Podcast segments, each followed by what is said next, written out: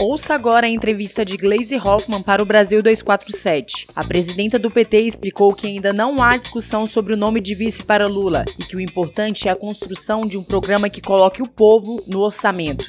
Bom dia, deputada Gleisi Hoffmann, presidente do Partido dos Trabalhadores. Estamos eu, Leonardo Atush, Mauro Lopes aqui para entrevistá-la. Bom dia, tudo bem? Bom dia, Atush. Bom dia, Mauro. Um prazer estar aqui com vocês. Bom dia a todos que estão seguindo o 247. Obrigado. E olha, hoje realmente assim, as pessoas estão. A gente promoveu várias discussões ao longo da semana sobre alianças, PT, PSB, a própria questão do Geraldo Alckmin, e é um tema que mobiliza muito a nossa comunidade, né? Como você deve imaginar.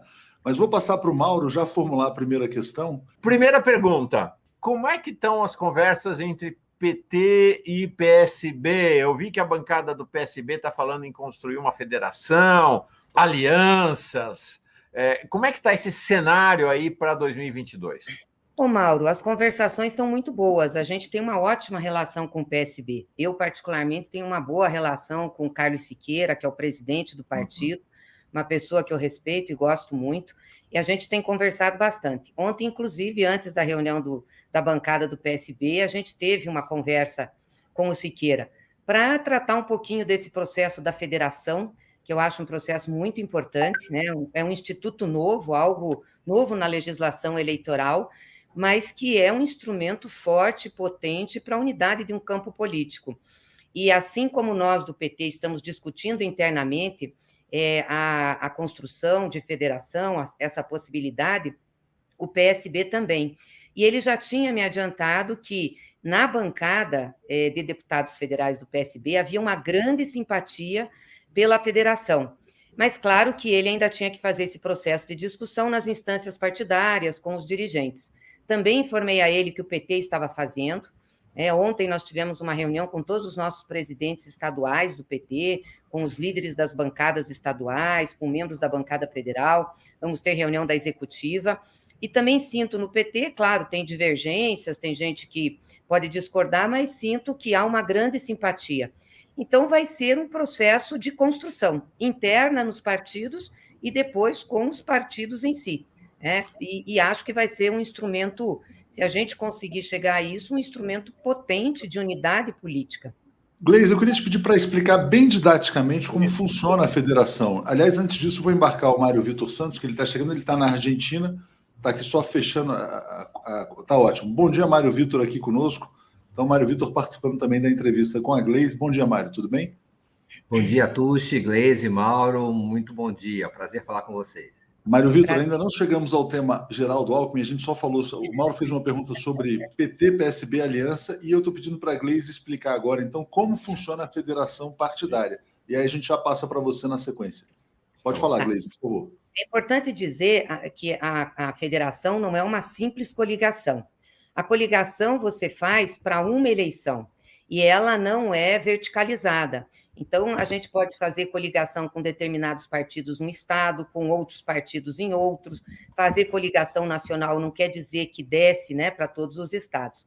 A federação é um outro instituto. Ela, na realidade, é uma frente que agrega aqueles que têm proximidade política, que atuam no mesmo campo político. Então, ela tem que ser nacional. Quando ela é fechada nacionalmente, ela desce para todos os estados. É, ou seja, ela é um grande acordo feito entre partidos. Os partidos não perdem sua independência, não perdem sua autonomia, continuam com os seus números, continuam com o seu nome, continuam com seu fundo eleitoral, com seu fundo partidário, continuam, enfim, com a sua vida cotidiana. O que une esses partidos é um programa mínimo que tem que ser é, é, registrado no TSE e um estatuto. Né? E a partir daí, esses partidos caminharão conjuntamente no processo eleitoral por quatro anos. Então, não é para apenas uma eleição. Por isso que exige um compromisso programático, por isso que exige um estatuto para funcionamento. Né? E então, se nós fizermos uma federação, digamos, com o PSB, essa federação vai valer para todos os estados. Né? Nós vamos funcionar como um partido no processo eleitoral e como um partido no legisla nos legislativos, sejam na, na Câmara dos Deputados, Senado, seja nas assembleias legislativas, nas câmaras municipais. Isso é importante porque também é, agrega aqueles que pensam parecido. Às vezes tem gente dentro de determinados partidos, né, que são de linha mais de centro-esquerda, mas que aquela pessoa não é tão identificada, entrou no partido por uma questão eleitoral. Então, isso também vai acabar fazendo com que as pessoas que não têm uma identidade política mais forte, elas vão procurar o seu caminho, né? E isso vai criar uma identidade entre partidos. Então, é um instituto muito interessante, ele é muito novo, né? Porque foi aprovado esse ano, não é uma tradição no Brasil que a gente tem, mas ele, ele remete um pouco ao que é a Frente Ampla no Uruguai.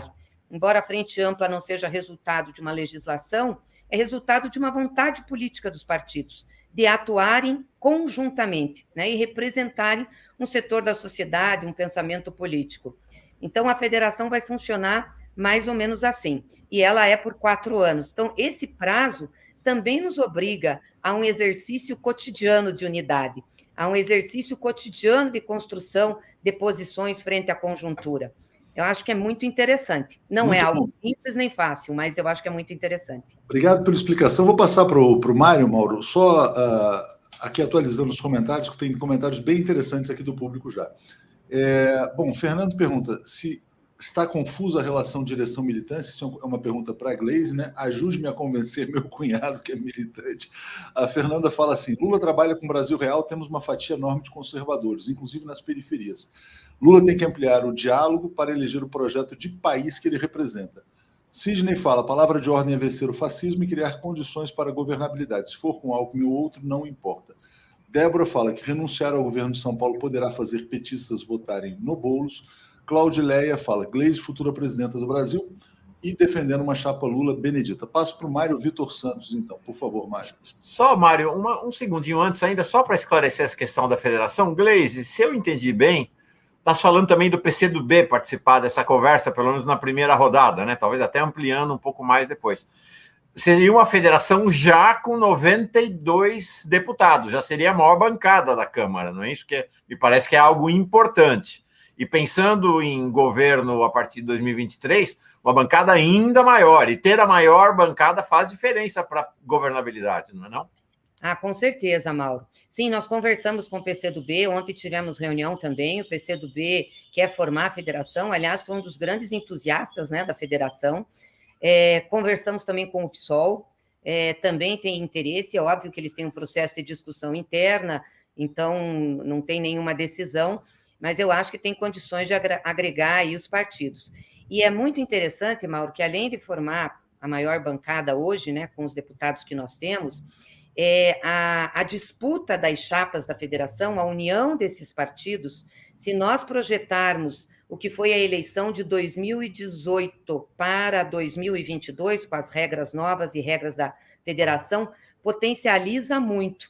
A uhum. gente tem condições de crescer muito no que a gente chama de sobras das chapas, né? Porque hoje tem um cálculo aí das sobras, é, e essas sobras tendem a ficar com partidos mais fortes. Então, uma federação torna-se um partido muito forte e a gente passa a crescer muito. Eu acho que tem condições de aumentar mais de 25% a nossa bancada no Congresso Nacional. Mário.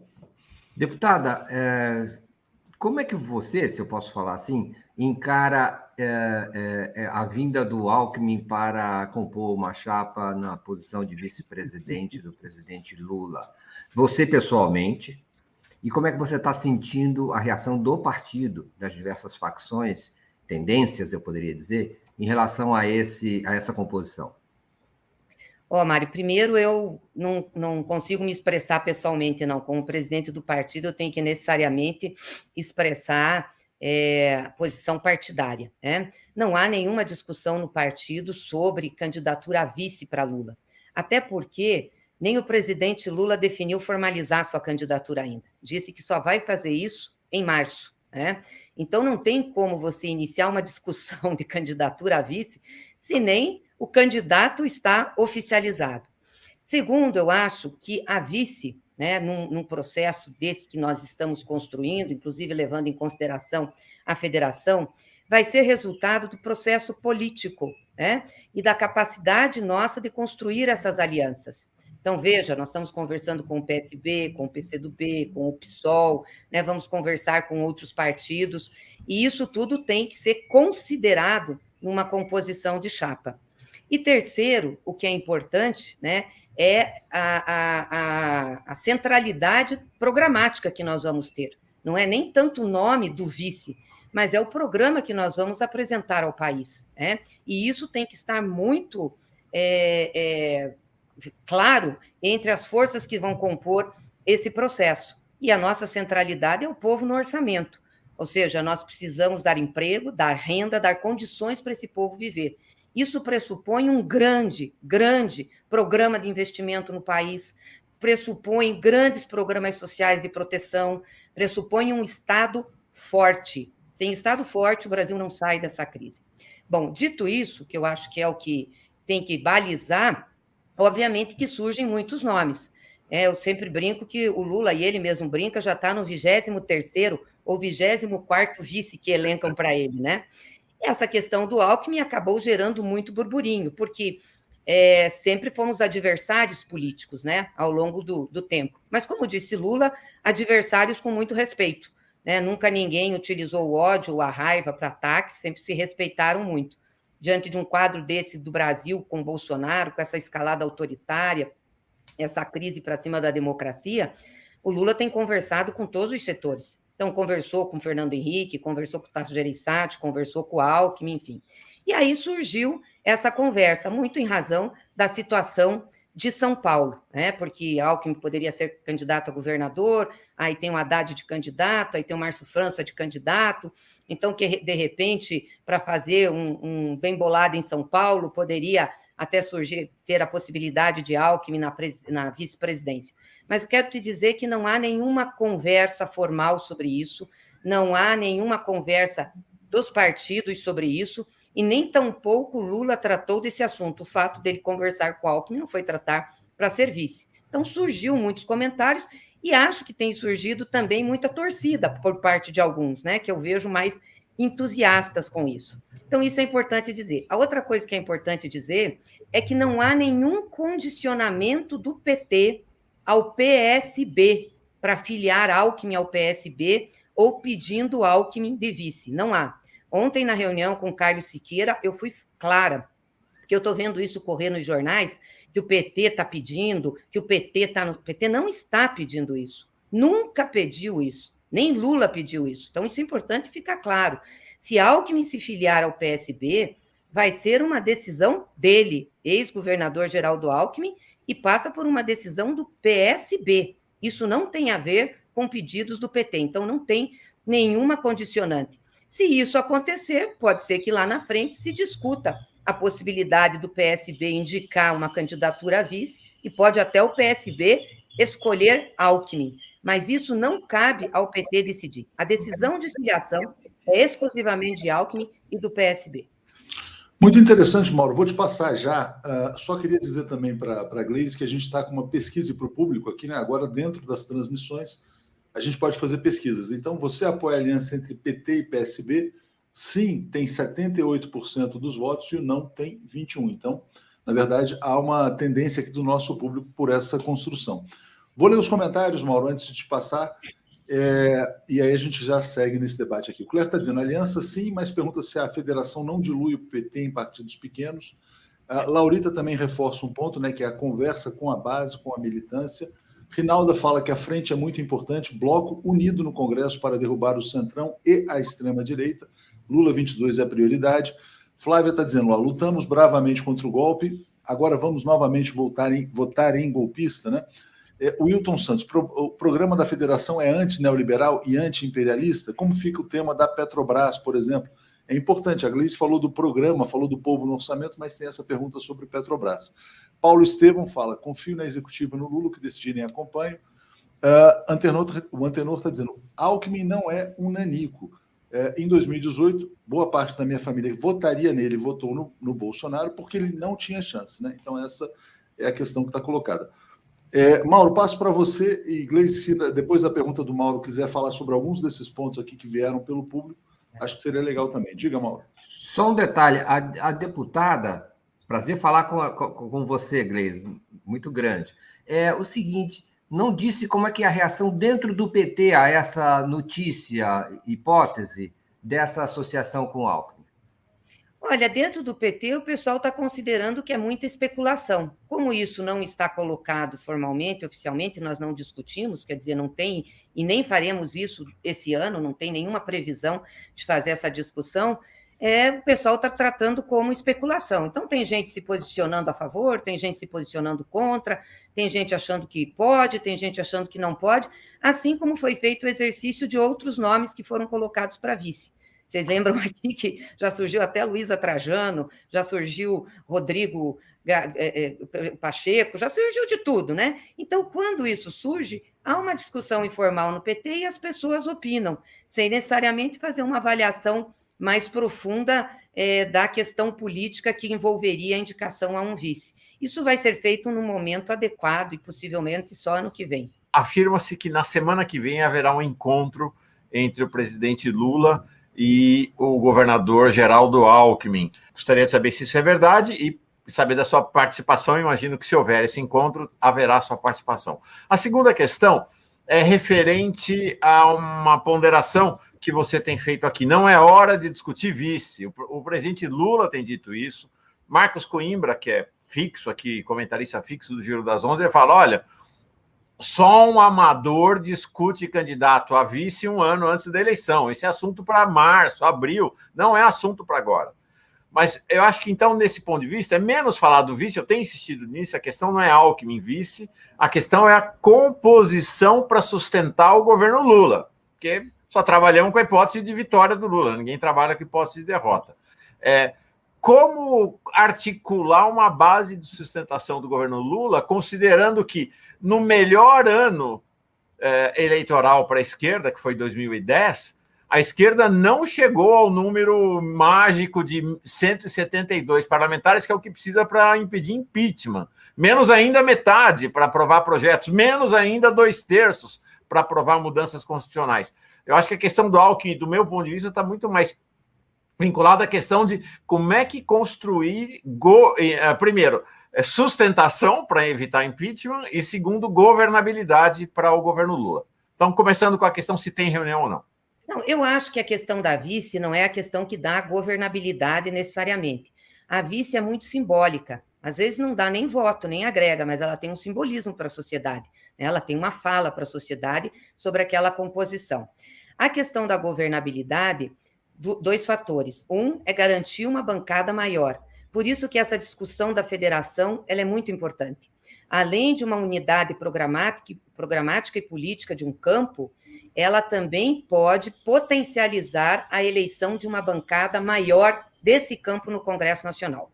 Não que a gente vá fazer a maioria, mas a gente chega próximo a um patamar que nos ajuda muito né, nas negociações e na atuação do Congresso. É, é, segundo, que nós vamos ter que saber qual Congresso vai ser eleito. Nós não temos governabilidade sobre isso, a não ser sobre nós e a nossa atuação para fazer uma bancada potencial. O Congresso que for eleito, nós temos que avaliar e ver como construir essa governabilidade. Né? Quais são os pontos possíveis de negociação, quais não são, que tipo de projetos nós queremos é, é, buscar, que tipos de projetos nós queremos aprovar, e a partir daí construir a governabilidade política. O presidente Lula diz uma coisa muito interessante: é, não se governa com o Congresso que se quer, se governa com o Congresso que o povo eleger. E o governante tem que ter capacidade, né? E isso é uma das questões importantes no governo, capacidade política de articulação. Então, isso depende muito de como nós vamos fazer né, em ganhando as eleições, e nós temos que trabalhar muito para ganhar, né, muito mesmo, porque não, não, vão ser uma, não vão ser eleições fáceis, em ganhando as eleições, a nossa capacidade de fazer essa articulação. Por exemplo, algo que o Atush falou aqui, sobre a questão da Petrobras. Não podemos continuar com essa política de preços da Petrobras. Isso é um assinte. É um absurdo um país que é um dos maiores produtores de petróleo colocar para sua população pagar uma das gasolinas mais caras do mundo, óleo diesel, gás de cozinha, para enriquecer é, é, quem está fazendo é, investimento privado, os acionistas privados. Isso não existe. A Petrobras foi criada por Getúlio Vargas para ser um instrumento do, do desenvolvimento nacional. Na Petrobras tem dinheiro público, tem, for, tem esforço, suor do povo brasileiro. Essa política não pode ficar, ela não é sustentável. Então, é óbvio que vamos mudar. E é óbvio que vamos precisar de base no Congresso para fazer mudanças na legislação que permitam a gente avançar com a Petrobras como uma empresa para o desenvolvimento nacional. Né? É, teve uma pergunta também sobre a questão da federação, se ela não diminui os partidos. Não, não, porque os partidos continuam com a sua autonomia, com o seu tamanho, com a sua política, com os seus fundos, com seus números, com tudo. Ela é apenas uma união política, né, que força um processo de unidade permanente e potencializa a atuação desses partidos que estão no mesmo campo político. E mais do que isso, torna mais nítida a posição de cada um que compõe os partidos que, que, que integram a federação. Eu acho isso muito importante. Muito bom. Vamos passar para o Mário. Mário, você, por favor.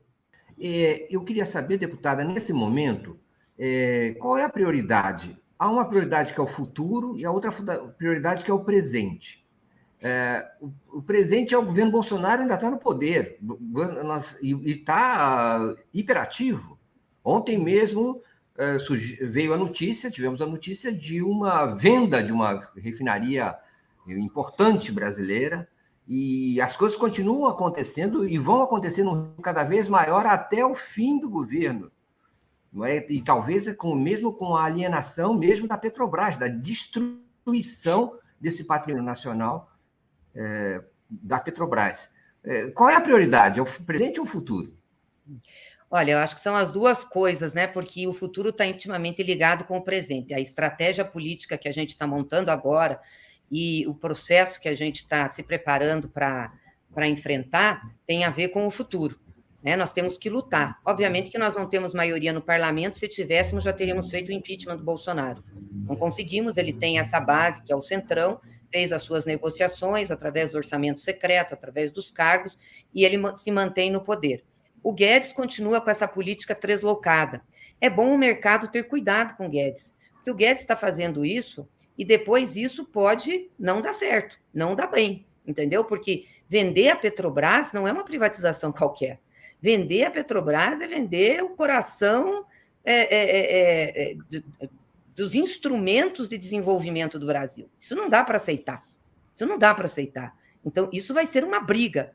Vai ser uma briga no presente, se nós não vencermos, nós vamos fazer de tudo para vencer no futuro porque não dá para aceitar Petrobras privatizada, isso não dá. Então é bom avisar os investidores, esse pessoal aí que fica ávido para fazer compras, que isso pode ter consequências ruins para eles, porque nós não vamos aceitar isso de maneira tranquila, vende a Petrobras e não faz nada, não tem isso.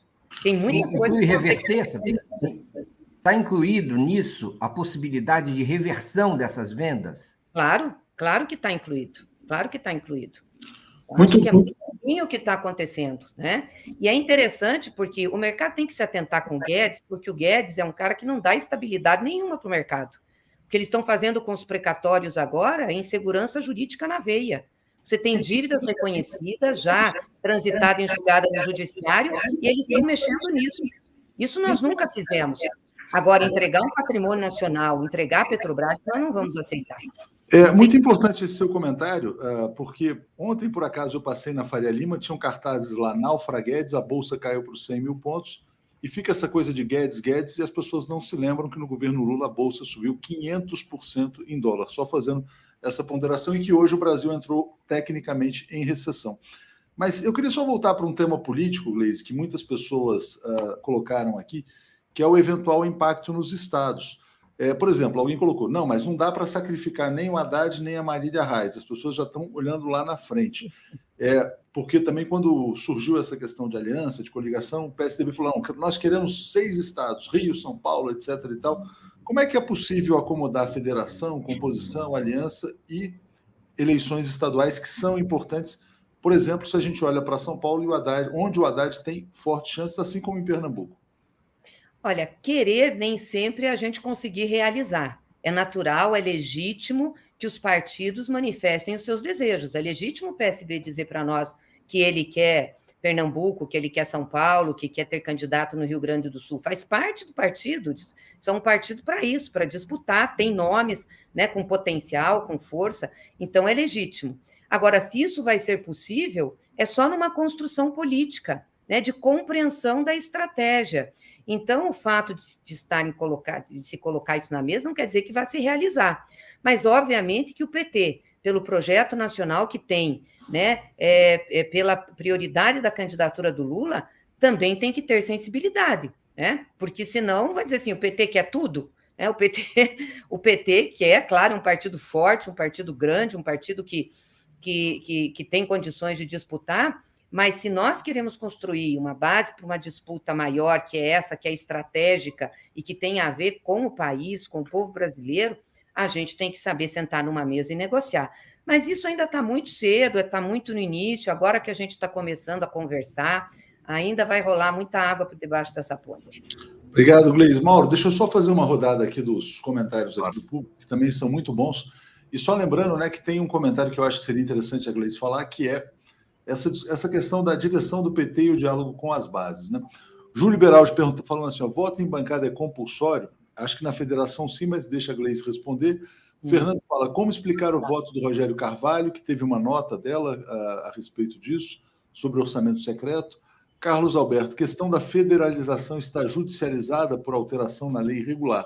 O que vai acontecer se a justiça anular a federação? Até foi um tema que o Alex Sonic comentou hoje, né? Figueiredo fala da necessidade de reestatizar essas, a, a própria Petrobras.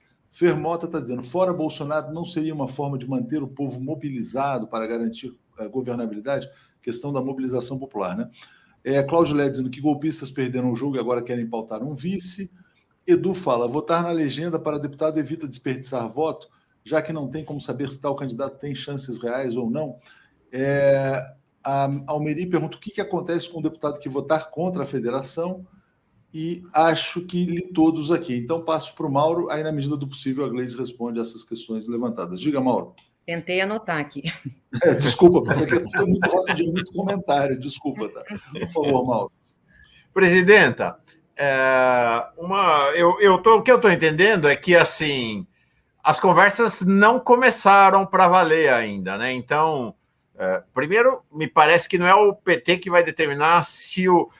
O que me parece é uma simpatia sua pela ideia de que o PSB de fato pode indicar o vice nessa chapa com Lula. Não sei se eu estou enganado. E que aí quem vai indicar é o PSB. O PT não vai dizer, ó, é o Alckmin, ou é o, o Dino, ou é quem quer que seja, e aí tem conversa, né? Essa é uma primeira questão, então, em relação a esse processo, porque acho que quem está de fora da política a gente talvez não entenda muito bem, né? É, eu não sei, fica uma ideia de que o Lula senta com o Alckmin e eles resolvem. Como é que funciona isso, entendeu? Como é que é esse processo até chegar na definição do nome do vice? E a segunda questão é o peso do, de São Paulo e do Haddad, né? E é uma pergunta muito específica em relação a São Paulo, particularmente, que a gente vive o trauma é, do Tucanistão, né? Até hoje. Deixa eu só anotar aqui para eu não, não perder aqui. Não, então, essa questão do vice. É claro que o candidato a presidente da República, que o presidente Lula, tem um peso preponderante nisso, é óbvio, né? A sua opinião, as suas conversas. É... Agora, o presidente Lula tem um espírito partidário muito grande.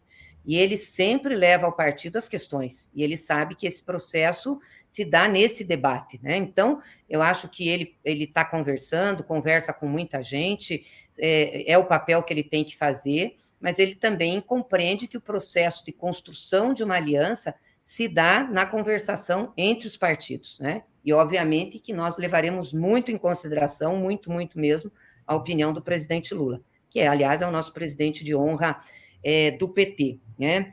É, a questão do PSB indicar a vice. Se o PSB estiver dentro da, é, de uma composição, de uma coligação, da federação, e além da federação a gente não tiver mais nenhuma coligação, é natural que essa federação decida é, a indicação do vice, né?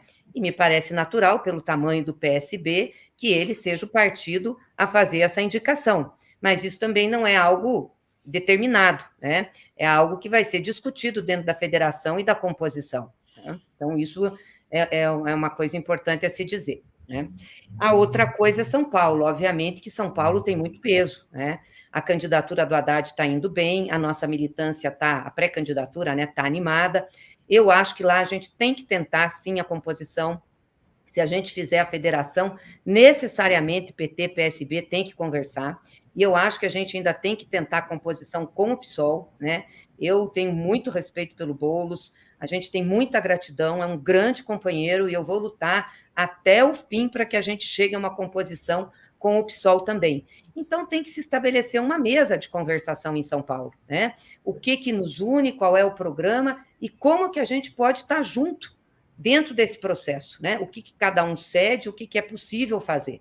E como eu disse, quer dizer, a, a, a, o, as pessoas estão se colocando, estão fazendo as suas articulações, é muito legítimo, quero dizer isso. É legítimo o Bolo se colocar como candidato, é muito legítimo o Haddad, pelo peso que tem, o significado que tem, se colocar como pré-candidato, é legítimo o Márcio França se colocar, e esse é um processo né, que vão construindo, enfim, agregando forças a si, e nós vamos ter que conversar.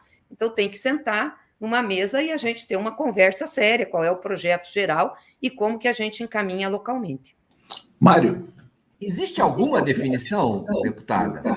Diz para a gente apenas uma definição que seja. Por exemplo, nós já definimos no seu estado, Paraná. Essa é uma pergunta é. porque a gente não saia só com hipóteses daqui. Eu sei que é isso.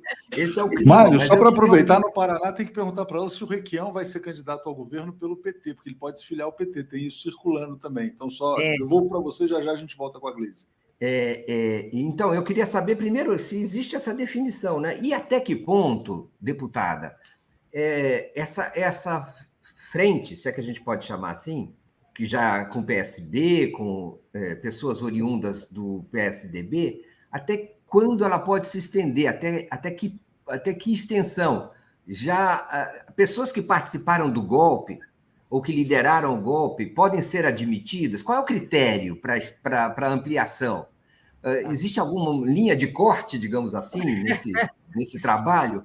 E, porque, por exemplo, eu, eu sei que eu estou raciocinando um absurdo, mas o próprio ex-presidente Michel Temer, já golpista, já andou elogiando recentemente o presidente Lula. Então, a, a, as pessoas ficam um pouco confusas a respeito de desse, desse trabalho frentista aí? Como é, que, como é que é o critério? Não, então, assim, primeiro, Mário, que tem, você perguntou sobre onde é que nós temos definições. No Paraná, nós vamos apoiar o Requião, candidato a governador.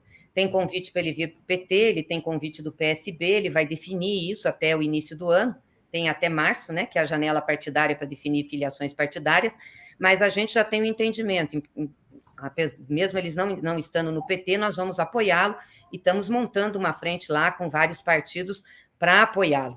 Né? Temos outras definições no Brasil também, já onde a gente governa, que tem candidaturas, enfim.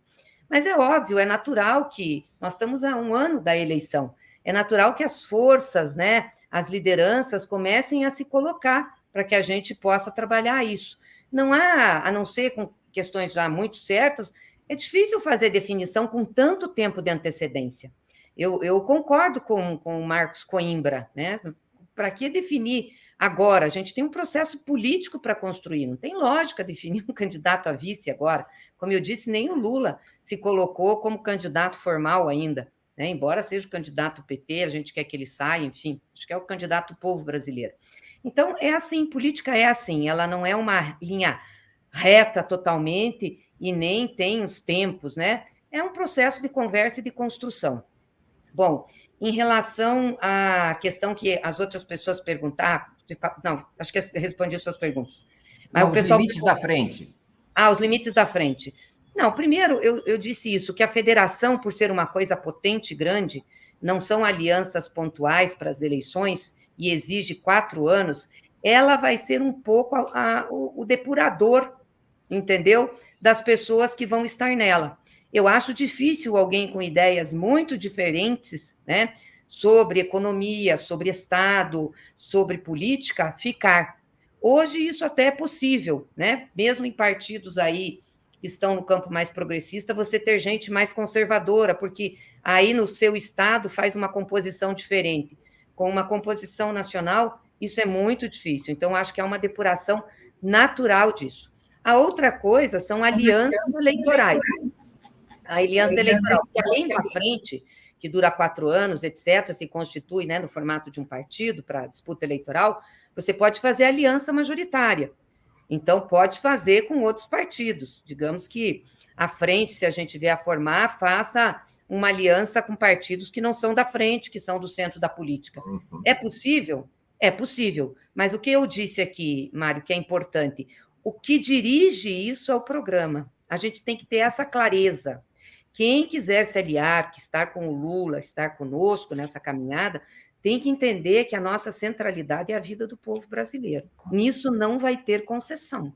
Nisso não vai ter. Porque senão não vale a pena a gente estar nessa luta, entendeu? Para fazer um jogo e participar do poder, se efetivamente você não vai fazer uma mudança significativa na vida daqueles a qual você pretende representar. Então, eu acho que... Ah, desculpa, Gleice, só ler o comentário da Fernanda, está te parabenizando aqui pelo equilíbrio, senso de realidade, de realidade e urgência do momento e paciência. Fala, Mauro. Não, presidenta, antes de responder as outras questões, ainda ficar nesse tema, porque eu estou achando essa entrevista histórica, porque ela está nos informando, presidenta, que a lógica política do país mudou com o advento da federação. Nós vamos ter algo aqui que talvez nós sonhamos, a minha geração sonhou, do Mário, do, você e o Léo vêm depois, é, que é a ideia de um, uma, uma inspirado na experiência uruguaia, uma, uma frente ampla de centro-esquerda. Né? Uhum. Centro, basicamente é isso. Esquerda e centro-esquerda vão compor uma grande frente. E a partir daí, se eu estou entendendo, este núcleo de uma frente de centro-esquerda vai passar a negociar com outros segmentos, de centro, centro-direita. Então, isso muda a lógica do jogo político no país de maneira radical. Estou, assim, realmente bem impactado com a sua com a sua fala. E aí a minha pergunta é: nesta frente que vai receber o nome de federação, tem PT, PSB, tem PCdoB, você falou do PSOL. O PDT entra nela também? Olha, o PDT é, tem candidato a presidente da República, né? E a federação tem que ter um único candidato. Então, não, não cabem dois candidatos na federação. Então, se o PDT é, tem candidato, o PDT não tem como federar com essa frente que vai ter é, é, Lula como candidato. Então, não entraria. É, agora, só para eu responder aqui se o voto de bancada é compulsório na federação. Não, não tem voto compulsório no Congresso Nacional. Tem fechamento de questão que os partidos fazem e cada partido tem no seu estatuto a penalidade para quem não votou na questão fechada. Isso continua nas bancadas. Agora tem orientação única de voto, isso tem. Ela atua como um partido. É óbvio que se não for fechamento de questão, quem votar contra pode ou não ser penalizado. Se tem fechamento da questão, quem votar contra vai ser penalizado de acordo com o estatuto do partido. A lei é irregular? Não, não é irregular. Saiu uma, uma notícia torta ontem que teria havido uma mudança na lei das federações na Câmara, teria que voltar para o Senado. Não, o que teve foi uma emenda de redação que é normal no processo legislativo, não há nenhum problema e não precisava voltar para o Senado. Até o presidente do Senado também já esclareceu isso. E o fato também de a gente ter derrubado o veto do Bolsonaro, se tivesse qualquer problema, isso por si só já daria a legalidade, daria a consistência é, legal, porque Senado e Câmara derrubaram o veto, porque o Bolsonaro vetou a federação, e a gente derrubou o veto. É, a questão de votar na legenda ou no candidato. Do ponto de vista do, do coeficiente eleitoral, tanto faz votar na legenda ou no candidato. O voto conta a mesma coisa. O candidato é legal porque tem uma questão da empatia da pessoa, né? Com o candidato. Mas se ela tem dúvida no candidato, vota na legenda, que vai ajudar na eleição proporcional. A questão de diálogo com as bases e mobilização popular é fundamental. O PT tem se dedicado muito a isso. Nós fizemos agora a renovação dos nossos setoriais. Nós temos secretarias e temos setoriais. Então, temos Secretaria de Mulher, Secretaria de Combate ao Racismo, Secretaria é, Agrária, Secretaria LGBT, Secretaria de Juventude, Setorial, é, temos até o Setorial dos Direitos Animais, o PT é o primeiro partido que tem o Setorial dos Direitos Animais, fundamos agora. Então, a gente tem setorial de diversas áreas da sociedade. Nós mobilizamos a nossa militância, foram 131 mil é, filiados cadastrados que, que atuam nesses setoriais, né? Quase 60 mil votantes nesse processo e renovamos tudo isso num grande debate com as bases do partido. E agora, em janeiro, a gente começa a formar os núcleos, né? De preparação aí do processo para 22. Então, a gente tem procurado, sim, fazer uma participação é, é, maior das bases do PT estarem mais presentes nos processos de discussão e também de ação. E é óbvio que a maior governabilidade que nós podemos ter, para além do Congresso Nacional, é o povo. Né? Por isso, precisa ter consciência popular, organização popular, para a gente poder desenvolver um projeto do país que a gente quer. Gleice, você tem mais alguns minutos, porque a gente já deu os 40 minutos, uh, só para a gente poder organizar aqui da melhor maneira. Dá para chegar mais uns 10, 15? Acho que é importante. Muita ah, coisa aqui também. 10 eu consigo, Atush. Tá bom, então mais 10 aqui. Eu vou ler os comentários aqui do pessoal e vou fazer uma. Essa pergunta que está na tela aqui é que eu vou colocar porque eu vi que isso preocupou muitas pessoas, né? Se o Alckmin aderiria ao programa. Bom, é, Eda está dizendo: ó, a bolsa subiu 500 no governo Lula. Como? Expliquem os números. Ah, muito fácil. O dólar caiu de 4 para 1,60 e a bolsa subiu bastante, de 10 mil pontos para 60 mil pontos. Então, você junta as duas coisas, ela subiu em dólar. Bom, Zezito está dizendo: a escolha de candidatos em aliança majoritária não deveria passar por prévias? É uma questão colocada. Luiz Alberto aqui também apoiando, que ela dizendo. Uh, por que, que o giro começou mais cedo? Começou mais cedo, a gente explicou, porque vai ter o Pepe ao meio-dia. Arthur está dizendo, em 22 só não aceita uma coisa, perder. Gleise, você está na história do PT como uma das maiores presidentes. Uh, aqui também, perguntando se você vai ser candidata a governador ou senadora, a Gleise já falou que vai apoiar o Riquião. Regina, viva presidente Gleise. Enio, ótimo debate, vamos que vamos. Cassiano, uh, bom, Cassiano eu vou deixar por último. Zayá dizendo, grande mulher. Uh, e Keila dizendo, lembrem-se do papel importante do PCdoB na conquista da federação. Muito bem destacado também.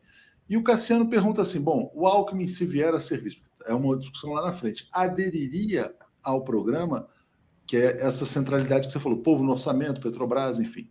Bom, Atushi, óbvio que uma composição exige um acordo, um acordo programático, né? E eu falei para nós o que, que é a centralidade desse acordo programático. Tem outras coisas que nós podemos negociar, podemos ponderar, mediar, porque senão você também não faz acordo, se você não quiser. Mas a nossa centralidade é a vida do povo, né? porque não tem outra força política hoje no Brasil que coloque isso como centralidade. Né? O Bolsonaro não coloca. Aliás, o Bolsonaro é, trata o povo como número, não tem a menor empatia, menor respeito, desconstrói as políticas públicas. É, outros candidatos colocados, o Moro não, não também não coloca, não sabe nem onde o povo vive, né? nunca deve ter pisado um chão de periferia, nunca deve ter ido para um assentamento de reforma agrária, não sabe nem por onde passa a vida do povo. Né? Os outros candidatos que estão colocados são todos candidatos de centro-direita com uma pauta liberal, que não colocam o povo como centralidade. Para nós, isso é o centro é o povo, né? Porque senão não vale a pena também. É isso que eu disse. Se for para fazer um programa que não tire esse país da miséria, que o povo não tenha salário, que o povo não tenha renda, que o povo não coma, é onde já se viu. Nenhuma nação se constrói assim. Nós não podemos achar que esse é um problema colateral, um problema colateral da economia. Não. A economia é um instrumento que serve à vida. E o desenvolvimento econômico só é possível se você tiver o seu povo indo junto, senão não é possível. Né? Vai ser para alguns, para a ilha. Não é para a ilha que a gente quer governar. Por isso que é, é preciso deixar claro, porque esse é um contrato com a população, com o povo. Né? Porque em ganhando a eleição, nós vamos ter legitimidade para fazer o que a gente precisa fazer. Então tem que deixar claro o que nós vamos fazer. Nós queríamos que o povo seja a centralidade do orçamento. É óbvio que tem outras questões que nós temos que discutir, falar, tem uma infinidade de temas que o governo trata, né? Mas isso é a centralidade. Então, é o pressuposto para sentar numa mesa. Né? E esses partidos com quem a gente tem conversado têm todos a mesma linha de pensamento, né? É, Muito é bom. É, deixa eu só propor aqui, eu vou ler os comentários finais, então vou passar para o Mário e o Mauro fazerem uma colocação final. A Carol já está aqui, a Gleice só tem mais cinco minutos, né? Então a Mayara pede assim, quer dizer que se que futuro governo veja a questão da regulamentação da mídia, fundamental. É, um perfil aqui dizendo que a Marília tem que ser candidata porque lidera todas as pesquisas e o povo a apoia. A Josi reforça a importância do fortalecimento das bases. O Esdras lembra uma declaração infeliz do Alckmin quando o Lula foi atacado a tiros, dizendo PT colhe o que planta, então está dizendo que isso seria inaceitável, né? É, e, bom, então é isso. Eu vou passar para o Mário e para o Mauro uh, e a gente depois já chama a Carol aqui nessa transição. Acho que deu certo aqui o tempo. Por favor, Mário. Teria muitas perguntas, né, deputada? Muitas. Mas eu vou me concentrar numa, em duas delas rapidamente. Primeiro, é, somar com a direita, ou com a centro-direita, ou com o centro, muitas vezes não significa somar, significa diminuir. Existe essa preocupação? Você pode somar Alckmin mais Lula e dar menos do que Lula, e, e em termos de, é, de impulso para a candidatura, de legitimidade. A outra coisa, como é que põe o Boulos dentro desse barco? Cabe Boulos num barco que tem o Alckmin? É, como é que fica essa equação? gente, primeiro é o seguinte: não tem um barco que tem o Alckmin, tem conversas sendo feitas, né? Não tem um pressuposto disso, nem um barco que tem fulano ou ciclano. Nós temos uma, é, um campo de atuação política, que eu falei aqui para vocês, que é o campo da centro-esquerda. Obviamente que a gente, para ganhar uma eleição, vai precisar conversar com uma parte do centro, do centro da sociedade, pode incluir o centro político ou não, mas tem que conversar também com o centro da sociedade, convencê-lo da justeza do que nós estamos pregando para o bem do país. Então, nós vamos ter que fazer esse exercício. E eu acho que, nesse sentido, não há nenhuma resistência ou do Boulos ou do PSOL. Pelo contrário, eu tenho visto afirmações deles no sentido de que a gente tem que buscar atrair né, pessoas do centro para fazer oposição ao Bolsonaro e para a gente vencer essa realidade. E acho que sim, o Boulos cabe nessa engenharia aí é, desse campo, tanto na eleição de São Paulo, né, como do Brasil, principalmente, o que a gente precisa é conversar muito, é ver quais são as saídas que nós temos e como que a gente pode fazer é, essa matemática de representação aí do campo que vai disputar a eleição. Para mim, a conversa, o diálogo é fundamental nesse processo. Presidenta, bom, primeiro, desde já agradecer demais sua presença. A gente ainda vai ter essa passagem, a Carol D'Artora já está aqui, vai vamos fazer essa, esse cumprimento aí de paranaenses. É, mas eu queria agradecer demais sua presença, falar do, da, da, relevância dessa entrevista. É, duas questões bem rápidas. Primeiro, eu fiz uma afirmação, mas não sei se ela é verdadeira, queria lhe ouvir. De fato, o advento da federação é um momento é, que muda um pouco a lógica política, no sentido de empurrar é, para a formação de uma frente formal, estruturada de centro-esquerda, com a Frente Ampla Uruguaia? Essa é a primeira questão. E a segunda questão é o perigo, né? O perigo. Acho que talvez a gente. Não sei se a gente se dá conta do perigo do Bolsonaro ganhar a eleição, do Moro tá vindo aí. O Moro, o que, que significaria um país com lava-jato o tempo todo? Né? Quais são os riscos no enfrentamento da, da eleição?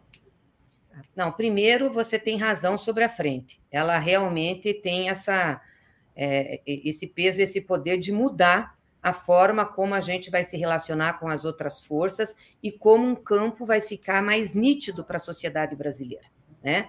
Porque, como eu disse, ela acaba depurando as posições daqueles que a integram, né? E deixando esse campo mais nítido. Eu acho que ela pode sim representar para nós o que a Frente Ampla representa para o Uruguai. Também é um processo que nós estamos construindo, é uma novidade, mas acho que é uma grande oportunidade e um grande instrumento. É, a outra é o risco, claro, de Bolsonaro e Moro. A gente não falou das eleições para fora do campo, uhum. né? Vocês viram que nós estamos discutindo o campo da centro-esquerda, as candidaturas, enfim. Então, parece que do ponto de vista eleitoral está tudo resolvido. Tá, não. Essa eleição tende a ser uma das mais difíceis da nossa história, pela carga ideológica forte que ela tem e principalmente pelos instrumentos da política que são utilizados, que é o ódio e a mentira. É, esses instrumentos estão muito presentes na política brasileira, infelizmente. O debate sobre propostas, o debate sobre projeto de país saiu.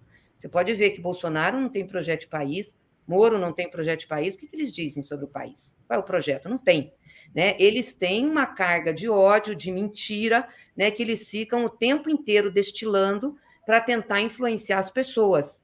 E é óbvio que tem aí a grande mídia participando de um lado, tem setores né, da elite brasileira conservadora participando de outro. Então, a gente não pode subestimar. Essa vai ser uma eleição muito dura, muito pesada. Por isso que a gente tem que se preocupar desde já de ter um time forte que aguente essa parada e que possa fazer o enfrentamento. Então, tudo que nós pudermos fazer, né, aglutinar nesse sentido de contraposição a essa forma de fazer política, a esse autoritarismo, ao ódio, à mentira e à desconstrução do país, nós temos que fazer. Gleise, muito obrigado aí pela participação hoje, acho que foi sensacional, agradeço ao Mauro, ao Mário Vitor, Faço aqui um compartilhamento de tela de um segundo, só para prestar uma homenagem, nosso querido João Pedro. Uh, mostra o desenho que fez para você e quer muito a sua ajuda para mandar um desenho para uh, Cristina Kirchner, que ele também retratou. Ah, muito então, bem. ele quer homenagear a Cristina, ele quer a sua ajuda. E aí, Mauro, eu já puxo aqui a Carol, Carol da Artura está aqui com a gente. Está aqui, bom dia, Carol, tudo bem? Bem-vinda aqui a essa. Bom dia, obrigada, bom dia, bom dia, Glaze. Bom tudo dia, bem? Carol, tudo bem? Parabéns pelo projeto, viu? Muito legal. Ei, muito legal mesmo. Mauro, Tá bom. como eu vou voltar meio-dia aqui com o Pepe, então tem que sair. Agradeço Tá bom. demais a todos aí. Valeu, gente. Obrigado, viu? Obrigado, obrigado, Léo.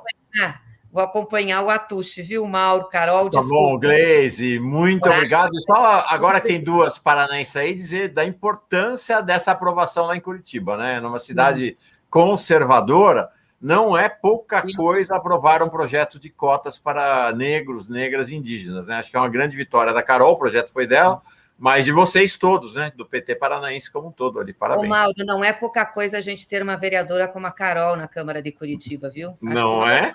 Vitórias que a gente teve na campanha de 2020. Mas, Legal. ó, beijo grande para vocês aí. Tchau, Carol. Tchau, gente. Até. Obrigado, presidenta Gleice. Tchau.